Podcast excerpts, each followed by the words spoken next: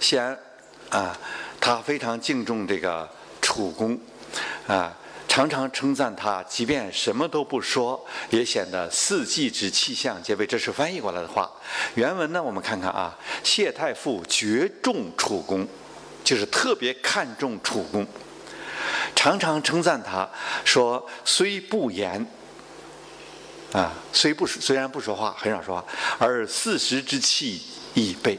说不说话就有四时的气象，春夏秋冬的气象，这是个什么话呀？啊，这个评价太含蓄了，好像说某个人啊站在那里就是一首诗。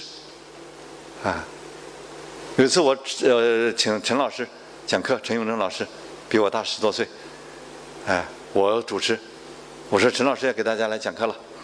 哎，我说不用我多介绍了。我说陈老师站在那里就是一首诗。好了，这种评价，它引发人很多的想象啊。你说楚季野他是个什么样的人呢？楚侯啊，名自己也，大名士了，当然是啊。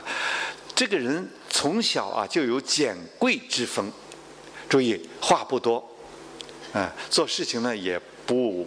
呃，也不追求形式，很简朴，但是呢，那个内在的东西啊，很很丰富。有有一个叫桓伊的人，他评价这个呃楚公，说他皮里春秋，什么意思呢？啊，就是表面上的话很少，但是内涵特别丰富。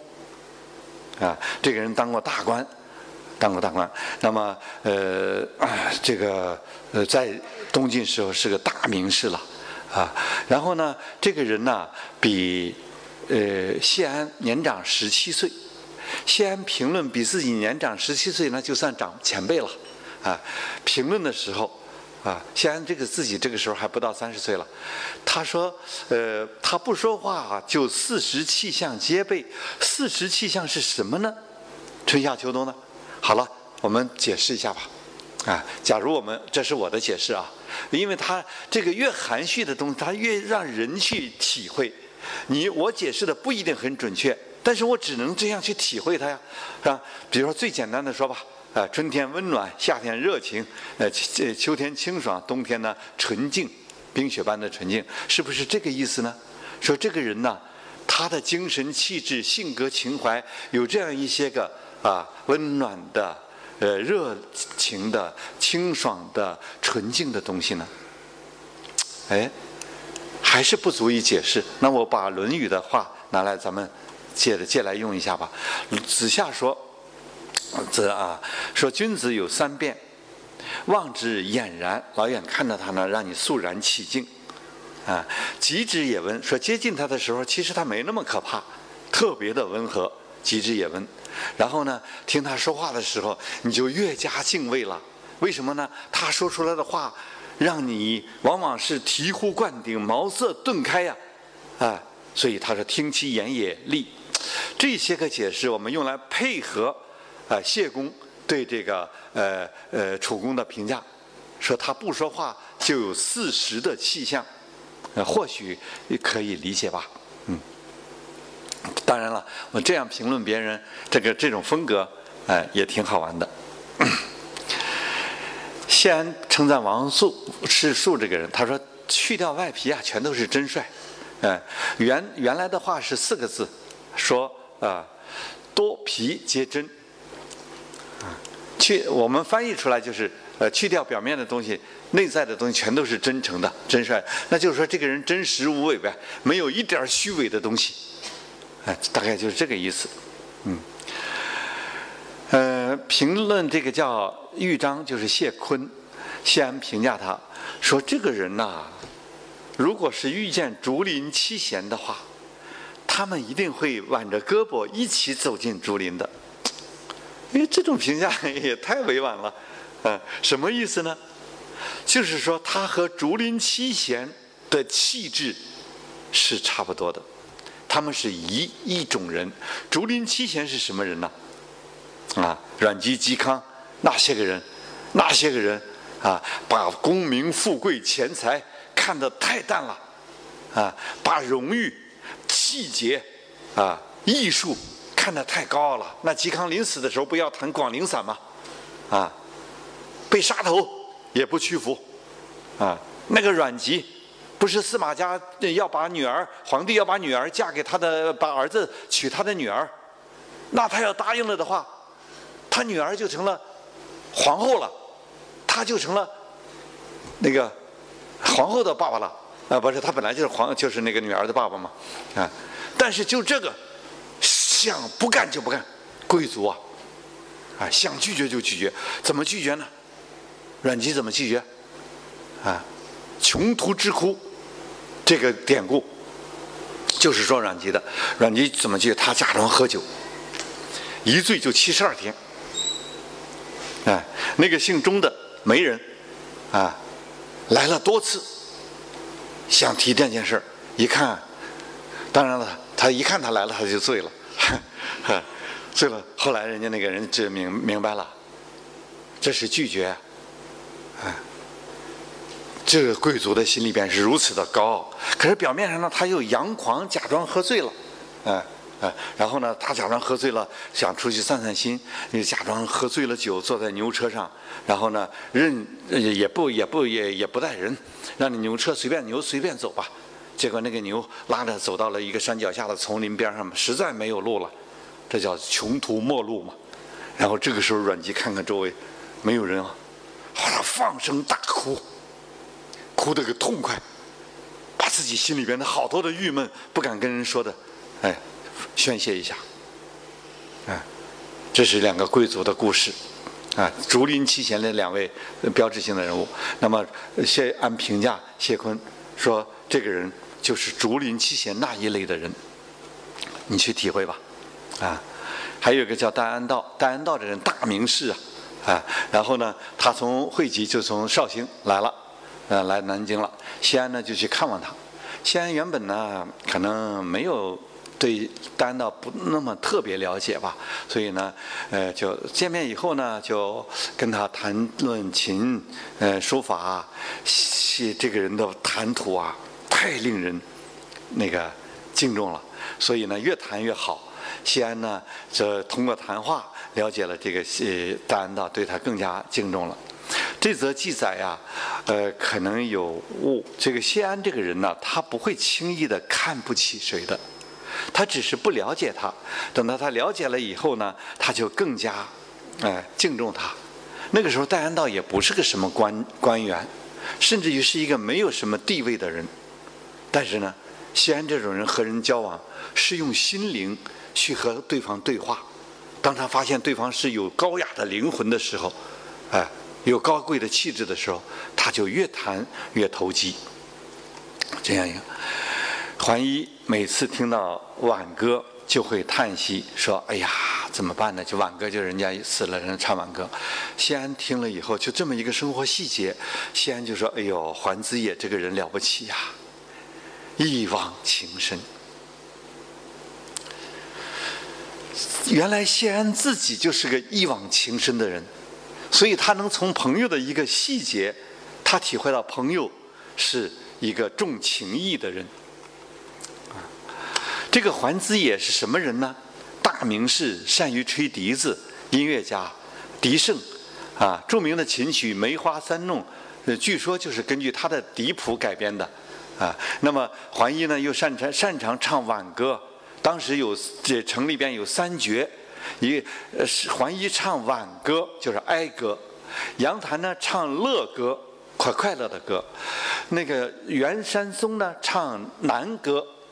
行路难，啊，是吧？被称为音乐界的三绝，啊，这个人出自于大贵族，也是一个大将军了，啊，后来那个呃和呃谢安的侄子谢玄、桓玄、谢玄嘛，他们联合在那个淝水之战打败了前秦前秦的军队，呃，就这么一个了不起的人，就这样一个了不起的军事上了不起的人，啊，这个呃谢安呢。哎，通过他唱挽歌这么个细节，就说他一往情深。啊，那一往情深，显然是赞美一个人呐。当我们现在赞美一个人，说他一往情深的时候，那不就是说他是个性情中人，是个重情重义的人，有情有义的人吗？啊，谢安和人相处呢，又是谦谦君子的风格。这个王洵呢，也是个了不起的人。他们一起呢，去中书省了，哎，去呃政府里边去干事情。王洵后到的有点晚了，当时大家都基本上坐满了，座位本来就有点挤。这个谢安一看他来了，赶紧就两个膝盖并得紧紧的，给他让个位子，让他坐在自己旁边。啊，谢安为人就是这样一个。呃，一个一个人，啊，谦谦君子。我见那个南方集团，啊，在有一个年轻人回忆他的领导，啊，他的领导是个女性，他好多年以后写文章怀念他的领导是我的同事的妻子，啊，是我们广东的著名的报人，啊，他在文章中有个细节好感人，他说从来都是，呃，做他的下属，他没有严厉的批评过谁。但是大家都很敬重他，说就在楼道里碰见老远的一对面一碰面一看人影过来的时候，他说他总是会有一个稍微侧一下身，啊，表示让你先过的意思的这么一个谦虚的动作，都已经成为他的习惯了。就这么一个细节，啊，他的下属，啊，体会到这是谦谦君子的风度，啊，那么谢安。也是，同事一进来了，本来没有座位了。再说大家都在这里坐着，西安的身份是何等的高贵啊！他赶紧把双膝并拢，给他让一下位子。这些人和人相处啊，是如此的啊，这个谦谦君子的呃呃这样一种风度。那个西超有一次问西安说：“知道林之顿，他说他善于口才好，善于清谈，但是比嵇康怎么样呢？”谢安就说了：“说济公啊，奋力奔跑才能够呃脱身呐。说殷浩比之盾，呃，说这个什么意思啊？咱们得读懂啊。就是在清谈这个方面，嵇康是竹林七贤的呃领袖之一。说嵇康若是跟知道林谈话的话，他可能追不上知道林，他得努力的追呀追呀。”啊，才行。说那么殷浩怎么样呢？谢安说，殷浩要和知道林相比呀，超凡脱俗这个方面呢，知顿超过了殷浩，但是滔滔不绝的辩论，啊，可能殷浩会胜过知顿。说谢安对人的那个对朋友们的体会，啊，是这样子的，很细腻、很准确，又都很善意。他不太说别人的。不好，那不好。那王王徽之的兄弟三个人一起去拜访谢安了。王徽之、王操之，还有这个王献之，三个兄弟都是晚辈了。那么走了以后，做客呢就问谢公说：“刚才的三位年轻人，说你觉得哪个最好？”谢公说：“嗯，那个小的，那个更好一些。”客人说：“为什么呢？”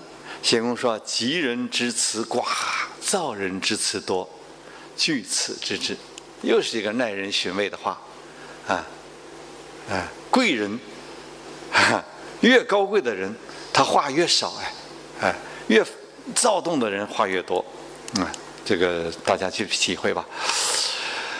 呃，王羲之、王献之有时候有一次问谢安，啊，说西超比于苏怎么样？谢公说于苏能取人之长，聪明颖悟，不过呢，谢超好像更杰出，你看都是优点。呃，你也不知道他怎么把握拿捏那些个细节。王公问谢安说：“知道林比王羲之如何？比你的好朋友书法家王羲之如何？”谢安说：“呀，王羲之胜过知道林。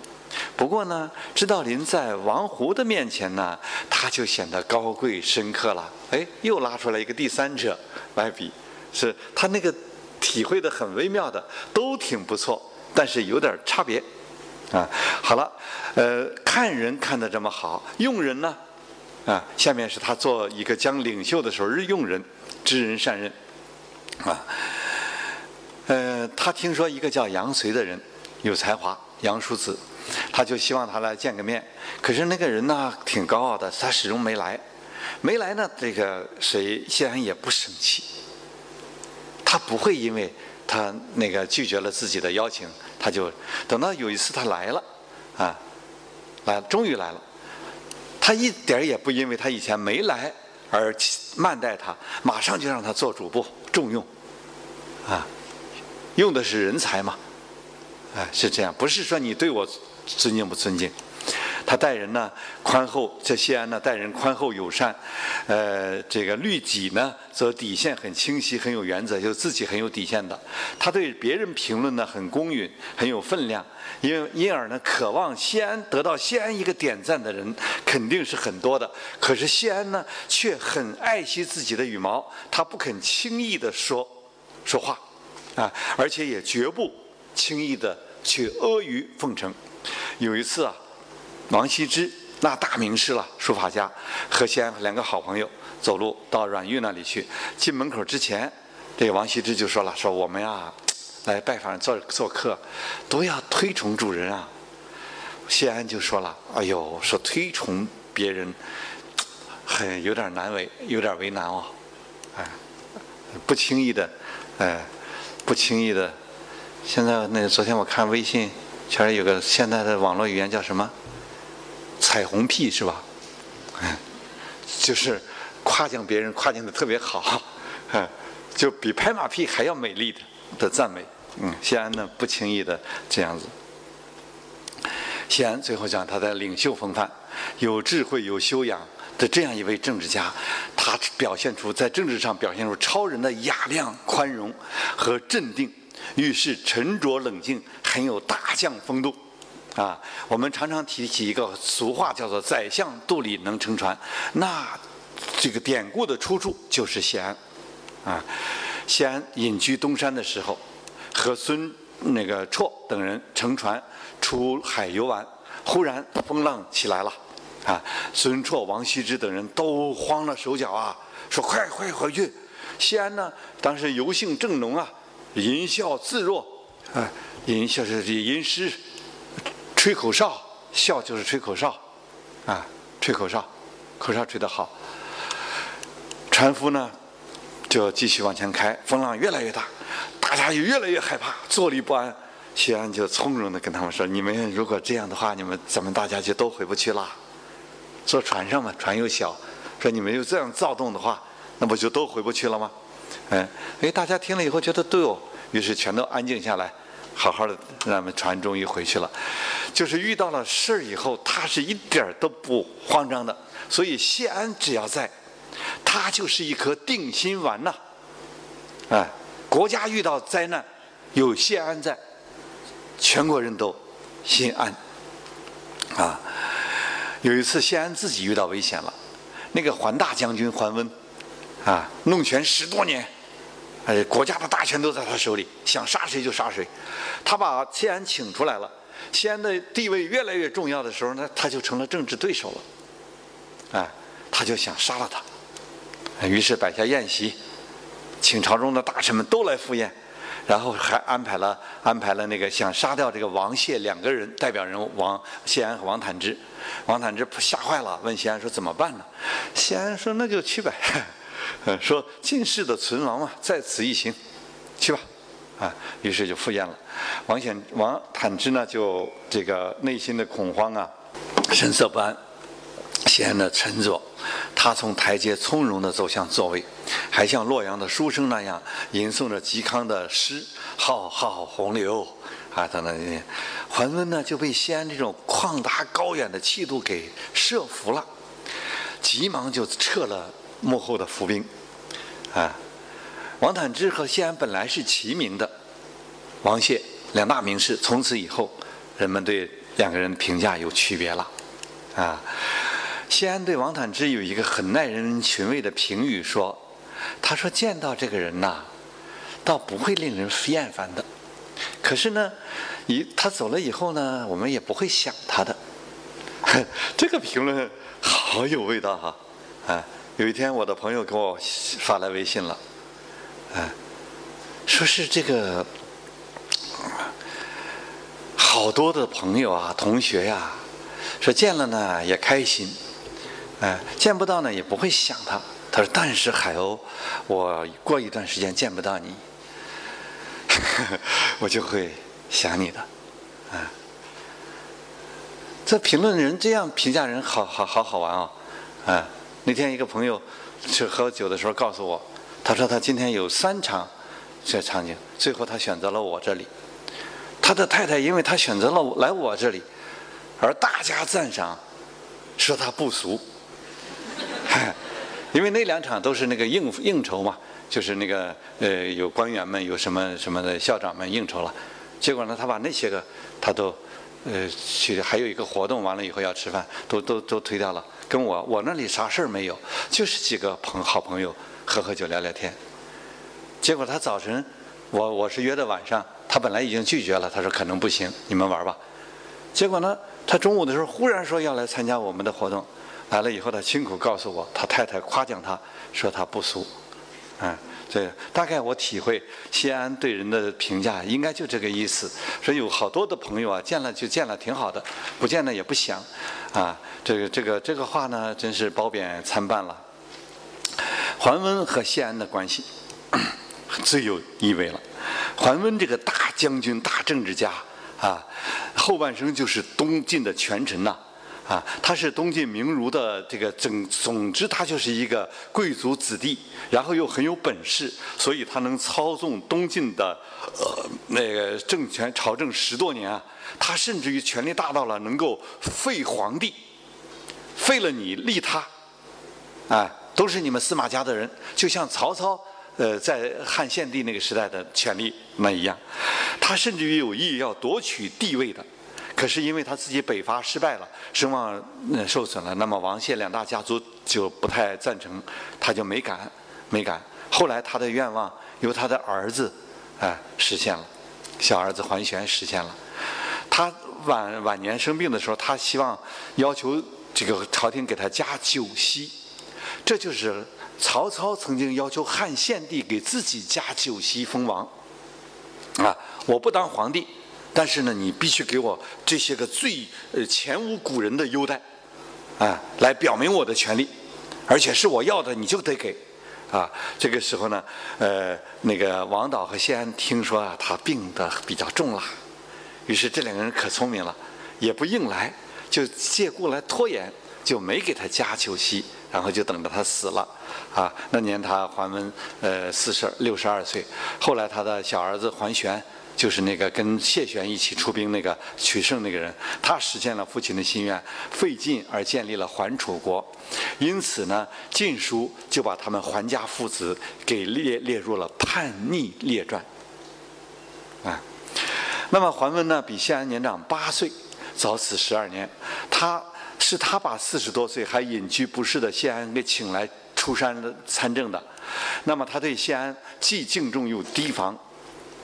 后来呢，他想曾经想杀谢安，因为谢安成为对手了啊，也对他的专权是个制约了。可是他为什么没敢杀他呢？刚才我们讲的那个已经埋伏好刀斧手了，为什么撤了呢？有顾忌，顾忌什么呢？谢安的势力和人望是顾忌的重要因素。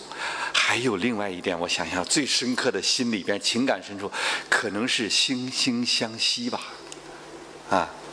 当初他请谢安出来，谢安已经是闻名朝野的大名士了。那么桓温应该是敬重、喜欢他，才请他出来的。谢安呢，对桓温也是怀着深怀着敬重之心的，他才肯出来。啊，因为桓温这个人是值得敬重的，他不仅是一个掌握政权的。政治家、带兵的将军，他也是一个多才多艺、情怀雅致的大名士啊！名士之间惺惺相惜。那个桓温这个人，他的著作有文集四十三卷呢，啊，他的书法也很出名的。他留还有意味深长的故事，比如说“木犹如此，人何以堪”，就是拍到的大柳树，带兵出兵打仗的时候，路过了一个渡口，看见那个柳树，他忽然就流泪了。将军流泪了，为什么流泪呢？拍照时他说：“木犹如此，人何以堪呢？”说树都老了，哎，人能不老吗？呃，这是对生命的珍惜，对自己未能够成功的啊一种遗憾啊，就是那个诸葛亮那种出师未捷身先死啊，呃人总是不能够把自己的生命延长，这太无奈了。哎，那种那种啊，很对人类生命的一种很深刻的一种那种感慨啊。木有如此，人何以堪？这个故事就是他的。还有忠孝不能不能两全的故事，这个成语也是他的。呃，在三峡的行船的时候，他忽然感慨自己忠孝不能两全呢，就感慨啊。还有要做宁做管仲，流芳百世，就是一个人呐，啊要流芳百世，是一个很有远方、很有理想的人，也很有情怀的人，所以谢安才敬重他。谢安那个人是轻易的敬重别人的吗？哎。所以谢安是非，他们两个人有些个小故事。你看，谢安做桓温的司马的在他手下的时候，桓温去看望自己的下属。谢安正在梳头，他看见桓温来了，就赶紧跑进屋里去拿来了衣服和头巾，不要穿戴好了再见桓温。桓温说：“哎呀，你何必拘礼呢？咱俩都是好朋友。”那个谢安说：“不行。”说这个你是我敬重的人，我得像个样子来接待你啊。两个人于是聊到黄昏，走了以后，谢安真情的对家里人说：“他说我们家见过这样了不起的人吗？”两个人太互相看，真的敬重啊！啊，桓大司马生病了，谢公去看望他。注意啊，两个人互相看来看去的。他从东门进去的时候，啊。谢安、谢公、桓公老远就看在病床上，老远也看见谢安来了，马上他就叹叹感叹了，他说：“哎呦，我们家很久没见到这样的人喽。”啊，原文是说，桓公他遥望叹曰：“吾门中久不见如此人，像这样的人物，真是惺惺相惜啊！”啊，桓公有一次问孔颜，啊，说谢安和殷仲文两个人相比怎么样？那个姓孔的思考良久，反问桓温，他们没说，说您觉得呢？桓温说呀，谢安显然是不可欺凌的，他这个人的处身之道啊，高于别人呐。这是桓温对谢安是真的敬重。谢桓温去世之前，谢安在朝廷的声望和影响力已经很大了。那么桓温去世以后，谢安就开始正式执掌朝廷的这个大权。不过呢，谢安和桓温不一样，桓温是弄权的，啊，就是对自己的权威呀特别看重，哎，你不听我的，我就杀了你。谢安不是这样一个人，啊，谢安是很容人的，和谁都能合作的。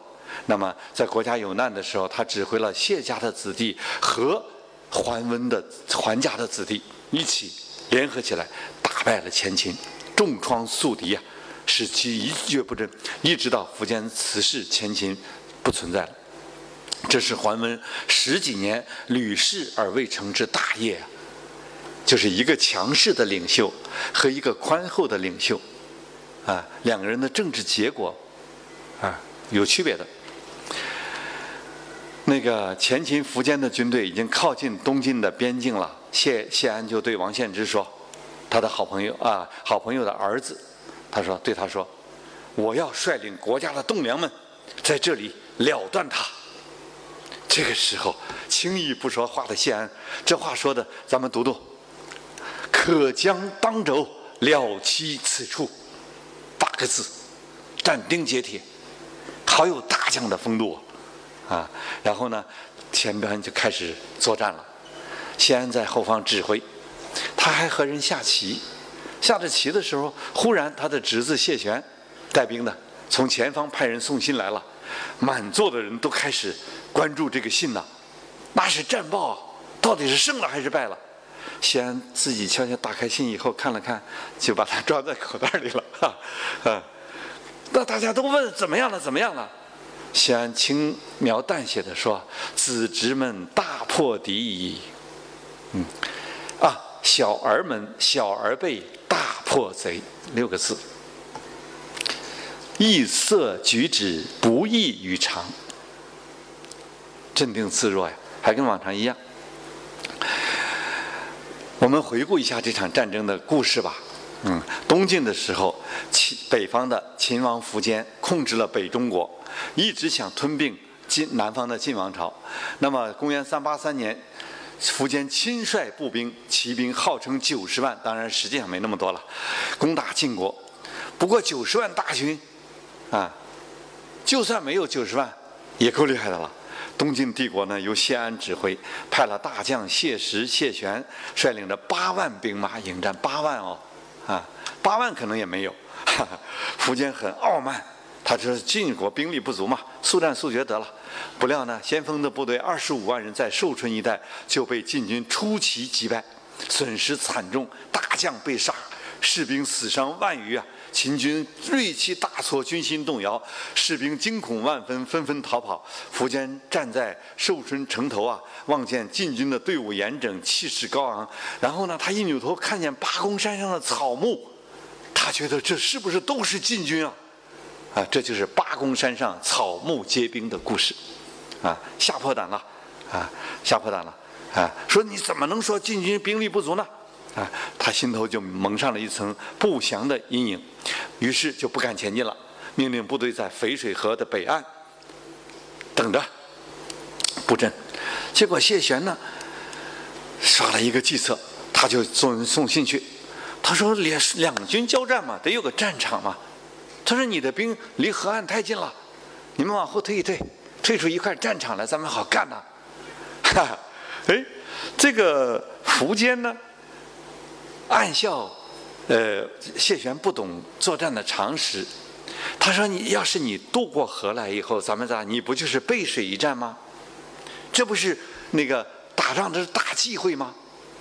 啊，他没想到作战还有另一个道理，叫做什么呢？叫做破釜沉舟嘛，那不是项羽干过的事吗？当我背水一战的时候，没有退路了，我的士兵们不就都拼命的干了吗？谢玄想的是这个，而苻坚呢想的是另一半说你没有退路。结果呢，他就下命令说行，呃，给你让出一块战场来。结果他后退的军令一下，秦军呐就不懂得这个军令是什么意思。以为是要退了呢，于是像潮水般的溃不成军呢，啊，还没等打呢，这个时候晋军乘势渡河追击，把秦军杀得丢盔弃甲，尸横遍地。秦苻坚自己也中箭而逃，这就是历史上著名的以少胜多的这个战例，叫做淝水之战。巧合的是，谢安和苻坚啊这一对国家敌对手啊。同年同月去世的，啊，都是公元三八五年的十月，啊，只不过是谢安呢比苻坚早走了四天，啊，胜利者早走了四天，谢安享年六十六岁，苻坚呢四十八岁，啊，这就是谢玄谢安的故事，啊，刚好讲了一个半小时。嗯